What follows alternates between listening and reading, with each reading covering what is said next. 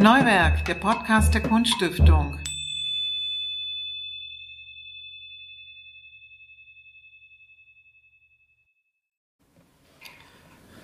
Herzlich willkommen zu einer neuen Folge von Neuwerk. Zu Gast ist heute die Bildhauerin Julia Schleicher. Sie wurde 1983 in Köln geboren, studierte von 2003 bis 2007 Theaterplastik an der Hochschule für Bildende Künste in Dresden, wo sie in diesem Fach ihr erstes Diplom machte.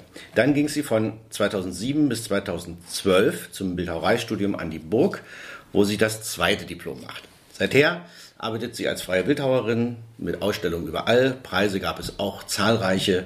Heute ist sie bei uns zu Gast. Und natürlich in diesen Zeiten, Julia, muss man mit der Frage beginnen, wie geht es dir? Wie kommst du, deine Familie, deine Kunst durch diese elende Krise, muss man sagen? Ja, also ich habe ja das große Glück, dass ich gerade äh, noch ein Stipendium habe von der Kunststiftung. Äh, das heißt, so jetzt so was diese ganzen Rahmenbedingungen angeht, äh, geht es mir eigentlich noch relativ gut. Ähm, ich bin da eigentlich jetzt gerade, was so diese ganze finanzielle Situation angeht, äh, gelassen, was das angeht. Aber was natürlich gar nicht geht, ist die Arbeitszeit. Das ist halt tatsächlich sowas, wenn man Kinder zu Hause hat und das eine ist gerade zwei geworden, das ist natürlich also eine Katastrophe. Mhm. Also da, äh, wir kommen eigentlich wirklich nur noch ganz wenige Tage tatsächlich zum Arbeiten. Und das ist wirklich sowas, das geht mir jetzt auch langsam ein bisschen animieren, das muss ich auch gestehen. Also da wäre jetzt schön, wenn da mal wieder Normalität und Alltag einkehrt. Hm, das hoffen wir alle. Ähm, du kommst aus Köln und sagst, dahin zieht dich dein Herz immer wieder. Mhm. Diesmal dieses Jahr zum ersten Mal ohne großen Karneval. Die Halle ist deine Wahlheimat und der Lebensmittelpunkt, wo du mit deinem Mann und deinen beiden Töchtern lebst. Ähm, und du hast das beschrieben, ähm, Halle ist so Schutz und Heim. Äh, warum bist du eigentlich nach dem Studium da geblieben in Halle? Das hat sich so irgendwie ergeben. Also ähm, es lässt sich schon ganz gut leben in Halle. Das kann man jetzt auch nicht leugnen. Also es ist natürlich auch so, dass äh, die Lebensbedingungen hier irgendwie auch eigentlich ziemlich gut sind. Gerade mit Kindern ist es hier sehr angenehm. Mhm. Und es auch so ein bisschen, wenn man jetzt nicht so eine Alternative hat, wo man unbedingt wieder hin zurück möchte. Das ist auf jeden Fall mein, mein Partner, der kommt aus Brandenburg und äh, das sind halt zwei sehr konträre Heimatpunkte, die man so hat, Köln und Brandenburg. Sowohl von der Mentalität als auch von der Richtung sind sie doch sehr weit auseinander.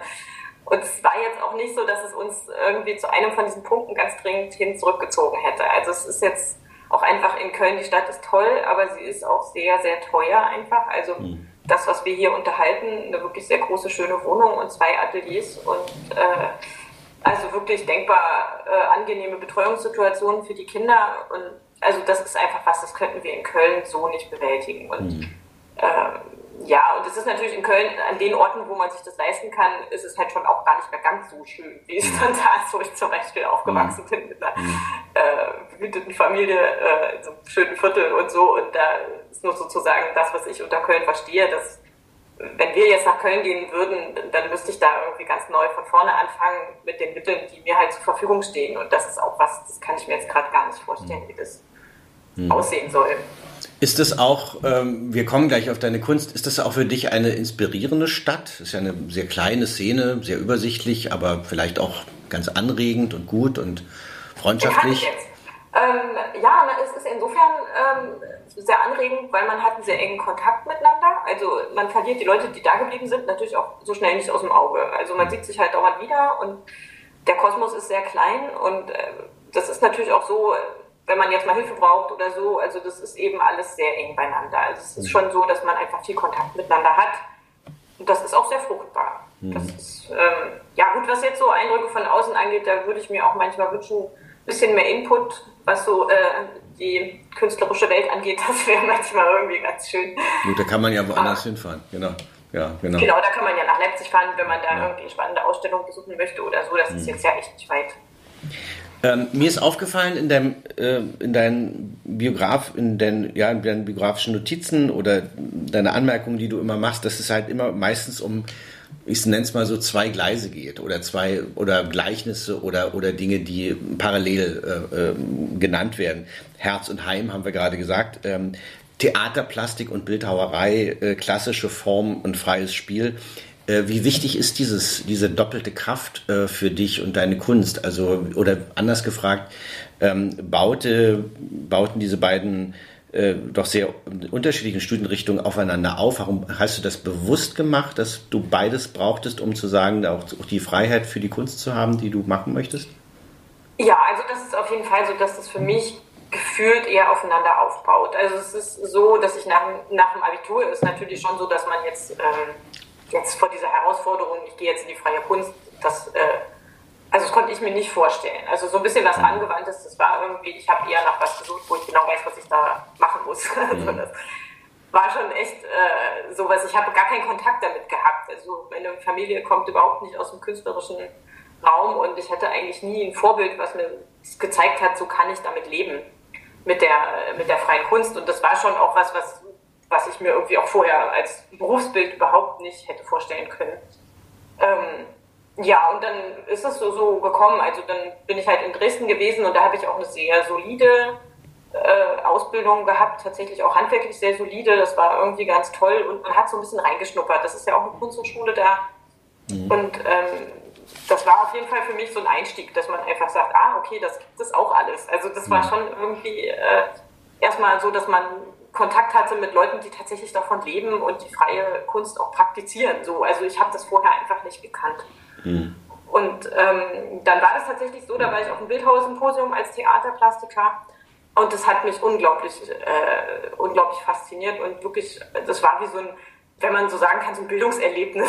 Also, also äh, da habe ich zum ersten Mal freie Bildhauer getroffen, die freie Kunst studiert haben und die da jetzt von leben und damit arbeiten und die auf irgendwelchen verlassenen Höfen im Oderbruch wohnen. Und ich dachte, Wahnsinn, das gibt's ja gar nicht, dass man so leben kann. Ja? Also das war für mich so ein Aha-Erlebnis, wo ich dachte, ja, toll, was die alles machen.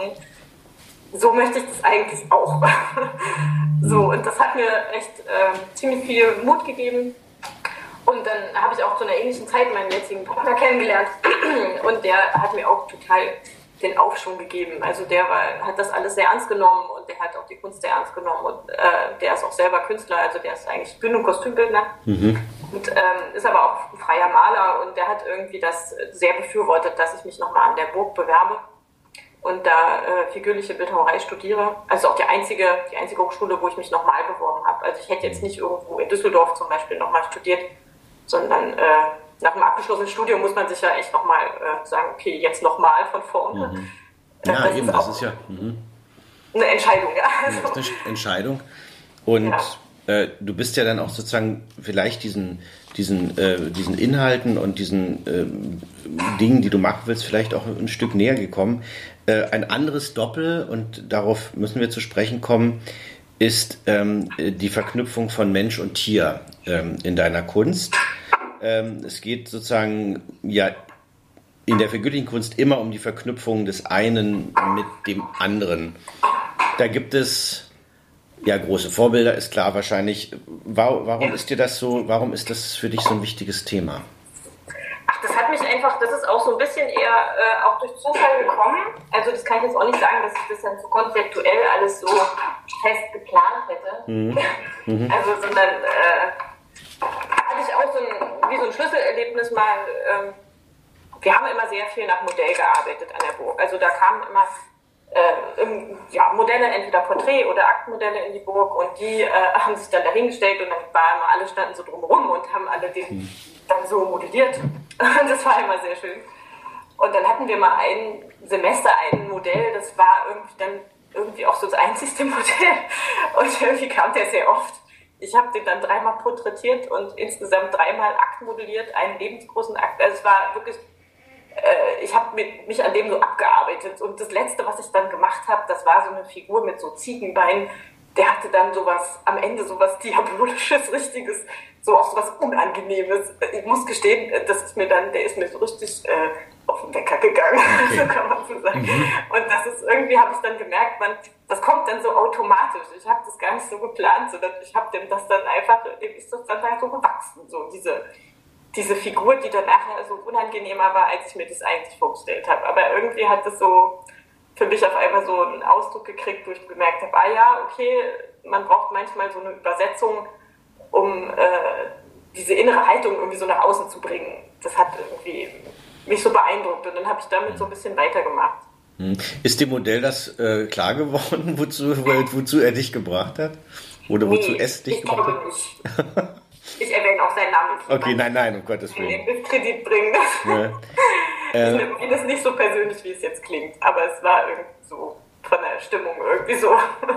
Ja, äh, das ist ja ein Thema, was äh, sozusagen ja, wo man ja viele Assoziationen äh, zu hat, nicht? Also zu Fabelwesen und äh, zu den alten Ägyptern und zu sonst, sonst was. Also fällt einem ja viel ein. Äh, was, ja. waren, was waren so deine Vorbilder bei diesen Dingen, die du machst? Oder was hat dich sehr geprägt? Also außer jetzt ähm, das aktuelle Beispiel.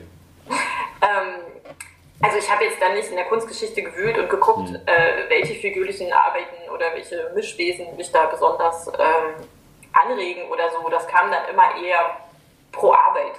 Also so, wenn jetzt zum Beispiel diese aktuelle Arbeit da, die Eugenia, also ganz so aktuell ist sie schon auch nicht mehr, aber für mich ist es immer noch irgendwie so eine zentrale Arbeit, dieses, die Hirschkuh mit dem Gewand.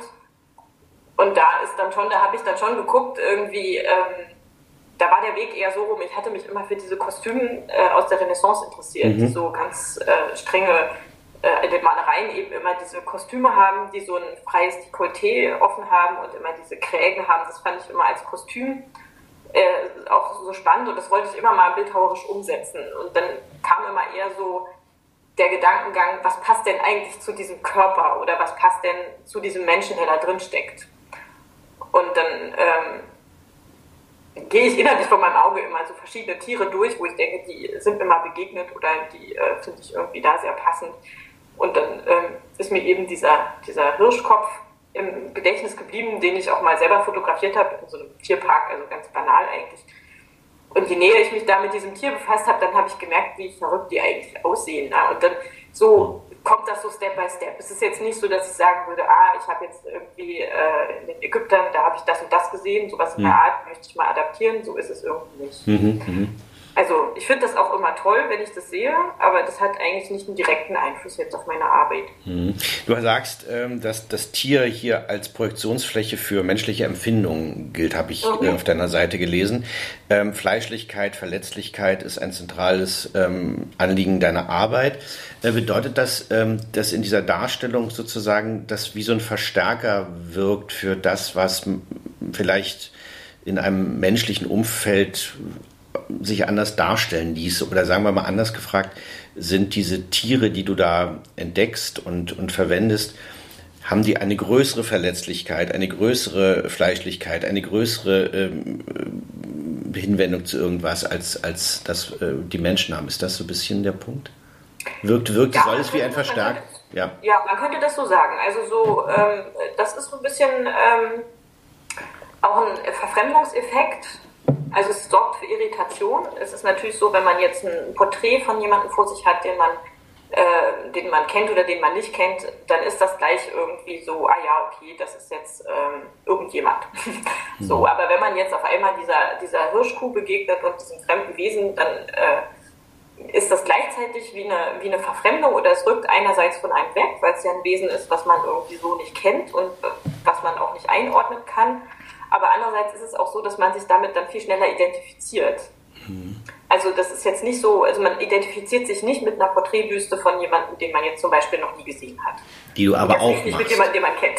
Die du aber auch machst. Sehr, sehr schöne äh, äh Porträtbüsten. Äh, ja, ja, das mache ich auch sehr gerne. Ja. Also es ist mir auch was, was mir sehr am Herzen liegt, aber es ist eben, ja, es ergibt sich halt leider nicht so sehr oft. Ich mache das mehr so für meinen privaten Spaß, aber mhm. ähm, ja, also das ist auch sowas, auf Ausstellungen wird das sehr gerne ausgestellt zum Beispiel, aber kaufen gibt es sehr selten mal jemals.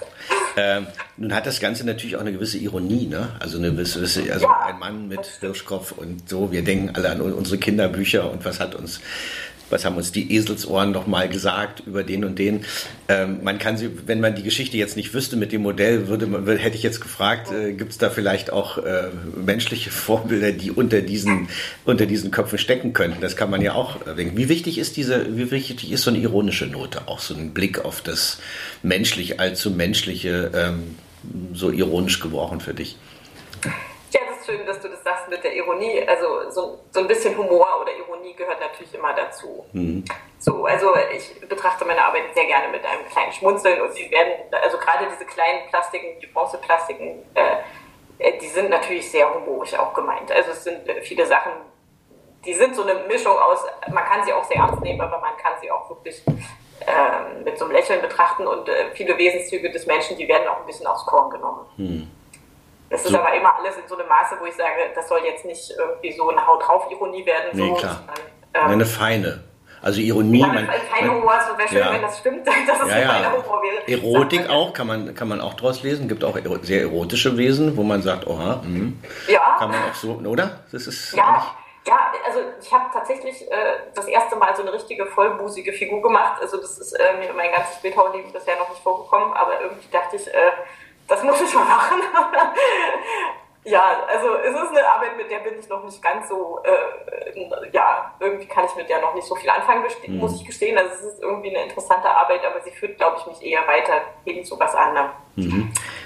Äh, äh, aufgefallen ist mir auch, dass du eigentlich ähm, oder andersrum gesagt, dass du mit keinem Material eigentlich nicht arbeiten kannst. Also Holz, Aluminium, Beton, Bronze, Eisen. Wir kommen gleich noch auf das Glas zu sprechen. Ähm, wie wichtig ist denn diese Materialvielfalt für deine Arbeit? Ich habe äh, auch diese, diese sehr schönen äh, Porträtbüsten äh, äh gerade erwähnt, die ja auch aus einem Materialmix irgendwie sind. Oder wie wichtig, wie wichtig ist das, dieses Material? Oder die Materialfrage, oder? Also einerseits natürlich auch so, die Vielfalt kommt daher, da ich auch extrem neugierig bin auf diese ganzen Materialien. Es gibt äh, immer so Sachen, wo ich denke, ach, es wäre doch super, wenn man mal so ein Material hätte, was das und das kann. so. äh, das ist auf jeden Fall äh, so, dass ich da gerne viel ausprobiere und äh, Genau, dann ist es aber schon eher so, dass ich die Sachen ja oft modelliere in Ton und dann wird eher im Nachgang betrachtet, was passt denn für ein Material zu der mhm. Arbeit. Also es ist, äh, man kann nicht jede Sache in Holz machen, man kann auch nicht jede Sache in Aluminium gießen. Das ist irgendwie, das muss man immer ein bisschen abwägen, wenn man das sieht. Hm. Und ähm, ich habe immer schon so eine Vorstellung im Kopf, was ich gerne hätte mal. Aber das kann dann auch noch anders werden. Es kann auch sein, dass ich sage, das wäre in einem anderen Material auch besser gewesen, zum Beispiel. Hm. Und diese Holzsachen, das ist so, das mache ich wirklich hauptsächlich auf Bildhauer Symposien. Also das sind diese so wie Arbeitsaufenthalte, da kriegt man das Holz gestellt und dann ist man eine Weile vor Ort und man arbeitet sich dann an so einem Stamm ab. Und das ist irgendwie, ähm, das mache ich bei mir im Atelier selten, weil das natürlich auch, ähm, ja, das kann man nicht überall machen. Mit der Motorsäge kann ich bei mir nicht arbeiten. Und das mhm. ist dann dieser äh, Sache geschuldet, äh, dass ich das Material immer nur an bestimmten Orten verwende. Den Stein, den habe ich jetzt schon ganz lange nicht mehr gemacht. Das habe ich auch immer nur an einem Ort gemacht. Mhm. Ähm, ja, und diese ganzen Gusstechniken und so, das ist natürlich auch sehr teuer. Also diese mhm. Metallgusse, da muss ich dann auch mal gucken, habe ich da jetzt Geld dafür.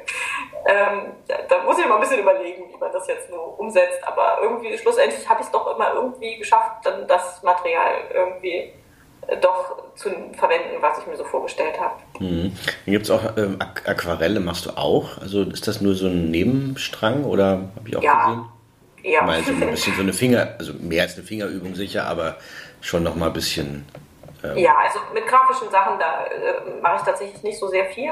Mhm. Äh, das sind, oft sind das so Begleiterscheinungen, obwohl die Aquarelle sind ja auch schon eine Weile alt. Also das habe ich tatsächlich im Studium gemacht und das waren dann auch, äh, da war ich total krank und da habe ich zu Hause einfach ein bisschen was gemacht. Mhm. Und da, das hat mich jetzt nicht so verfolgt. Also ich würde jetzt nicht sagen, dass ich jetzt begleitend zu jeder Arbeit so eine grafische Arbeit mache. Mhm. Äh, so ist es nicht. Äh, was ist denn eigentlich der ideale Betrachter, die ideale Betrachterin für dich? Ich habe äh, auch gelesen, äh, dass du ja viel auch im öffentlichen Raum machst. Also so, ne? Also es geht, geht ja nicht nur in Galerien, sondern es gibt auch äh, Sachen für draußen und, und so. Ähm, was, welche, welche Art von Betrachter, Betrachterin hast du da vor Augen für deine Sache oder ist das nicht so entscheidend? Mm, also mir sind alle Betrachter recht, sagen wir es mal so. Mhm. Ich freue mich äh, über alle, die sich dafür interessieren und also vor allen Dingen die auch äh, Fragen stellen. Also das finde ich immer super, wenn Leute einfach keine Scheu haben vor diesen mhm. Sachen. Das ist, es tut mir immer ein bisschen leid, wenn die Leute sagen, ich habe ja keine Ahnung davon. Also mhm. kann ich der Sache nicht begegnen.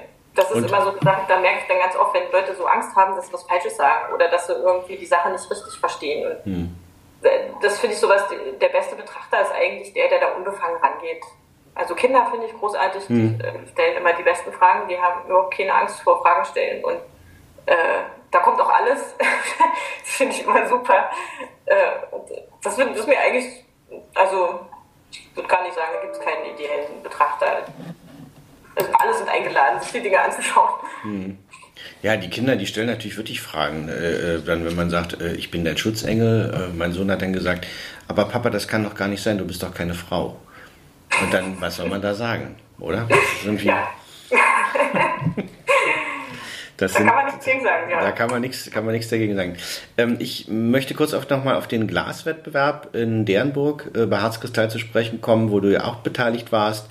Das ist ja nun etwas, obwohl du ja wirklich viel Erfahrung mit Material äh, hast, wir haben gerade gesprochen darüber, war das natürlich, Glas ist natürlich ein extrem schwieriges Material, ja. Also man kann es nicht mit den Händen, man muss mit den Formen und so weiter. Also ich habe das alles gelesen und, und äh, mit einigen auch schon dazu gesprochen. War das eine richtige Herausforderung für dich, diese Art des Wettbewerbs?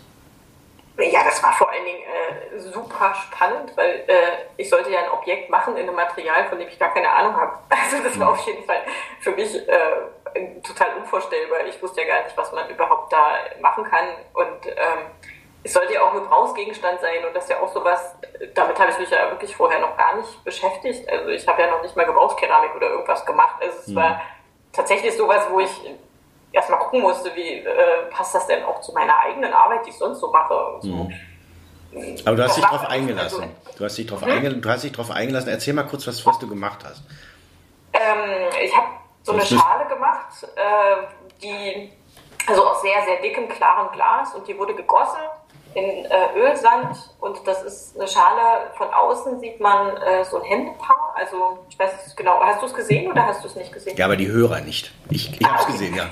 Ja, ich dachte nur kurz, äh, also es ist so eine Schale, man sieht von unten bei der Schale sieht man so ein Händepaar, was ähm, so eine Schale wie trägt. Und oben guckt man eigentlich in, in die Schale rein, die ist dann äh, einfach eine runde, runde Schale und oben ist der Rand so abgeschliffen. Und die äh, untere Seite, die habe ich, ich habe das positiv, habe ich in Gips äh, modelliert. Und die ist natürlich auch so, wie man so Gips modelliert, auch sehr eruptiv und ähm, ja, ich, einfach so, wie ich dachte, wie würde ich das denn jetzt einfach machen, wie ich das so schön finde und mal gucken, ob man das so in Glas machen kann. Mhm. so.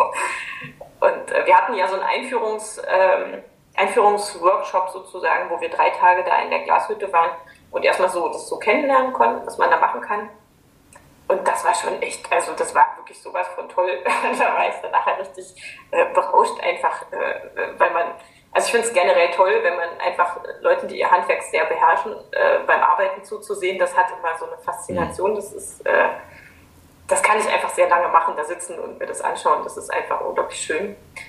Und ähm, ja, ich habe das dann eigentlich gehandhabt wie ein, wie ein Metallguss. Also ich habe auch schon in Metallgüsse in Sand eingeformt und da direkt das Metall reingegossen und das habe ich dann eben bei dem Glaswettbewerb einfach aufgemacht. So, äh, ja, also weil dieses geblasene äh, Hohlglas, das war so was, da kam ich nicht so richtig ran. Also ich konnte mir das nicht so gut vorstellen, was man da jetzt macht. Mhm. Und ich habe das dann einfach so gemacht, wie ich das sonst eben auch so mache. Und das ging aber auch Gott sei Dank ganz gut. Also das war auch eine Herausforderung. Ich glaube, der Glasmacher, der hat auf jeden Fall äh, viele, viele Versuche gebraucht, bis es dann so war, wie ich mir das vorgestellt habe. Aber das Tolle war, der war halt sehr engagiert und der hat wirklich da äh, nicht locker gelassen, weil ihn das auch selbst so gefuchst hat. Das war auch so eine doppelte Erfahrung, also für die Glasmacher in der, in der Glashütte, aber auch für euch natürlich. Ne? Das ist interessant, sowas gibt es ja selten, dass man dass man so eine Herausforderung hat und dahin geht und dann erstmal gar nicht weiß, was man, was man machen kann und diese Möglichkeiten sich bieten. Das hat, also, hört sich auf jeden Fall ja. sehr spannend an. Mhm. Ja. Und es ähm, ist eine Arbeit, wo es natürlich nicht nur einfach um ein Objekt geht, sondern es hat auch, ist aufgeladen mit ähm, einer Botschaft natürlich. Ähm, es geht ums Beschützen, Bewahren, Mensch und Natur. Ist dir das ein Anliegen? Ja, na, na klar. Na klar, ja. ja. Darum geht es. Weil ja, also ja, also hm. ja, ja, ich dachte, du hättest das jetzt so, so bestätigt. Ja, ja. Ähm, nee, natürlich geht es äh, mir auch ganz stark darum, also bei diesem, ähm, ja, bei diesem Weltkultur- oder Weltnaturerbe, da ist natürlich, da fließen ja viele Gedanken mit ein oder dass man auch zu konkreten Dingen hat ja auch jemand gearbeitet und also, aber mich hat ja eigentlich mehr dieser Gedanke fasziniert, dass ähm, die gesamte Völkergemeinschaft äh, sich eben um Dinge kümmert und das ist ja sowas, das vermisst man ja oft, wenn man sich so umschaut in der Welt. Und da ist es natürlich toll, äh, wenn man diesen Gedanken äh, so liest, dass eben man für nachfolgende Generationen eine Idee bewahrt oder Kulturgut oder Naturgut bewahrt und dass das eben schützenswert ist, so eine Sache. Und dass sich aber nicht nur ein Volk eben um diese Sache kümmert, sondern dass sich eben die gesamte äh, Gemeinschaft darum kümmert. Also dass man das überhaupt als eine Gemeinschaft versteht, das ist was, was ich irgendwie ziemlich, ziemlich gut finde, den Gedanken. Und mhm. da geht es ja bei diesen Natur- oder bei diesen ganzen Welterbedingungen, da geht es ja sowohl um Natur als auch um Kultur. Und dass man das auch äh, auf so eine ähnliche Stufe stellt und sagt, das ist eben alles schützenswert. So. Und das finde ich ziemlich, äh, ziemlich spannend, den Gedanken. Also damit es nicht nur so ein Marketing-Abziehbild ist, was man so dann für den Tourismus so draufklebt, sondern dass da ja. auch wirklich ähm, richtig was dahinter steckt.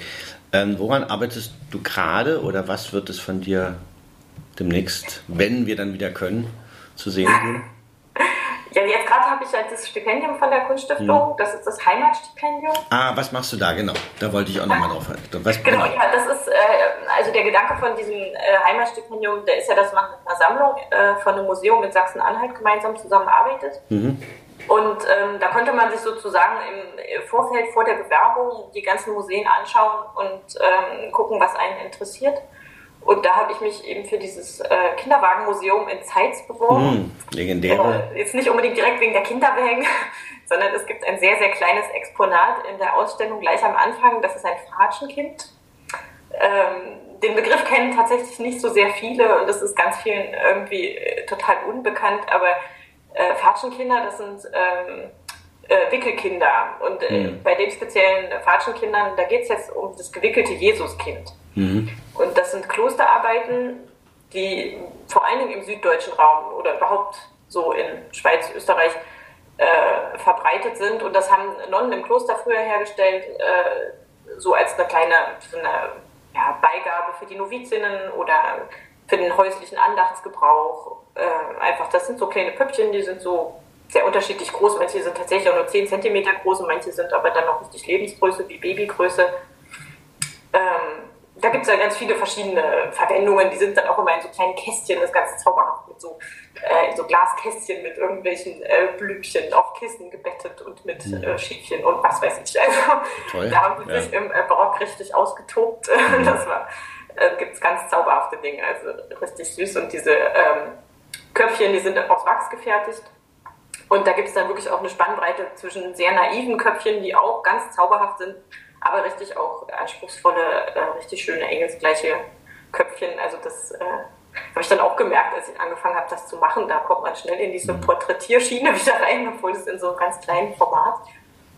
Äh, genau, und da bin ich jetzt gerade so, arbeite ich mich so grundsätzlich an diesem Thema des, des, des Wickelns und des äh, Umhüllens, des Schmückens, äh, viel, viel, viel mit Spitzenornamentik. Also ich habe, glaube ich, bei eBay Kleinanzeigen mittlerweile so viele Spitzenworten irgendwie äh, besorgt ist auf jeden Fall viel Stoff zum Arbeiten da und die haben immer so einen Grundkörper, das ist wie so ein Zylinder und da oben drauf ist eben dieses Köpfchen und dieser Zylinder, das ist eine ganz einfache Form und da in dieser einfachen Form, da arbeite ich mich jetzt tatsächlich so ein bisschen ab. Also da wird alles gewickelt, alles eingepackt, alles geschmückt, was ich so finden kann und habe jetzt auch in, in Eisen und in Alu jetzt wieder Sachen mhm. in Sand eingeformt, also tatsächlich wie bei diesem Glaswettbewerb ich habe gedacht, äh, dieser Sand von diesem Verfahren, der lässt mich nicht mehr los. Ja, so klingt es, ja. Mhm. ja, ja. Mhm. Also das, äh, das macht irgendwie große Freude, dass man mal so Raum hat, sich jetzt mit so einer Sache irgendwie wirklich ein ganzes Jahr lang zu befassen. Und das ist ja sowas, das macht man jetzt sonst nicht, weil so viele Sachen immer kommen, die man machen äh, möchte, machen kann oder wo dann einer fragt und dann macht man doch mal wieder was anderes. Mhm. Ja, das macht jetzt gerade irgendwie Spaß und das ist auch was, das kann ich ganz gut zu Hause zwischendurch machen. Mhm. Ja. Das, also äh, eine große Inspiration, das Kinderwagenmuseum in Zeitz. Äh, was, was, was oder wer inspiriert dich denn sonst noch? Gehst du, äh, guckst du dir anderes an? Gehst du in Museen, Galerien? Äh, momentan ja nicht und auch schon Nee, aber wenn, wenn man könnte, klar, ja. Aber was, was, was ist für dich so ein, ja, so ein inspirierender Moment, wo es dann, wo man, da sucht man ja immer danach, wenn es dann wieder losgeht und sagt, Mensch, das, da könnte ich jetzt, jetzt habe ich diesen Punkt. Jetzt so grundsätzlich oder ja. auf die Fatschenkinder bezogen? Nee, nee, grund, grundsätzlich einfach. Auch das ist irgendwie sehr unterschiedlich. Es ist, wirklich oft so, dass man, wenn man irgendwo in Ausstellungen geht, dass man dann irgendwie was sieht und man sagt, boah ja, äh, das, das ist ja irre. Oder man sieht so Details an irgendwelchen Dingen, wo man ähm, denkt, ach, das könnte ich ja irgendwie auch mal verwenden oder so. Das sind manchmal ganz unterschiedliche Dinge. Also je nachdem, womit man sich so befasst. Also ich habe ganz viel mit so Abformungen gearbeitet, mit so irgendwelchen Strukturen. Das sieht man ja auch schon bei den anderen Arbeiten, dass ich immer so irgendwelche Spitzenornamentiken oder irgendwelche, irgendwelche Strukturen einfach mit einarbeite. Und da war es jetzt tatsächlich das letzte Mal im Naturkundemuseum. Da habe ich dann so äh, in Berlin. versteinerte äh, Blätter gesehen und habe irgendwie gemerkt, ja, toll, sowas könnte ich ja auch mal machen. Also mhm. das kann ich gar nicht so pauschal sagen, das überfällt einen eher so ein bisschen. Mhm. Aber du hast äh, äh, in diesen, diesen Arbeiten äh, auch eine ganz große Präzision. Das, ist, das fällt, fällt einem schon auch auf. Das ist schon sehr genau auch gemacht. Und, ne, also.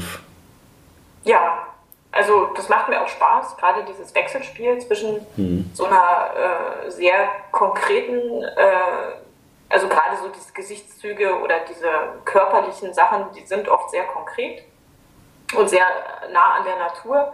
Und dann finde ich das aber also gerade auch sowas, wo ich auch gerne hin möchte, dass sich so Strukturen auch so auflösen, eben in so einer Körperlichkeit oder andersrum, mhm. also dass sich der Körper in äh, Strukturen auflöst und so. Und da, da würde ich gerne auch noch ein bisschen freier werden. Also das so, das, woran ich jetzt für mich persönlich noch weiter dran arbeite, dass ich halt sage, diese Sachen, die können alle noch ein bisschen lockerer werden oder in irgendwelche freieren Formen enden, ohne dass das eben so zerfließt. Also so eine feste Form, wie du sagst, so was Konkretes, das ist mhm. schon was, was mir auch am Herzen liegt, dass es eine klar umrissene Sache ist und dass man immer wieder irgendwo so Ankerpunkte hat, wo man wo das Auge sich so festhält. Aber da äh, ist noch ganz viel drin. Okay, ein schönes Schlusswort. ja, danke. Das war Julia Schleicher. Vielen Dank für das Gespräch. Wir werden das beobachten, wie das weitergeht bei dir. Alles Gute und ähm, wir hoffen, dass wir uns bald wieder mit den Dingen auch ganz direkt befassen können und das nicht nur digital. Alles Gute, gute Gesundheit. Vielen Dank für das schöne Gespräch. Vielen Dank auch. Ich mache jetzt Schluss.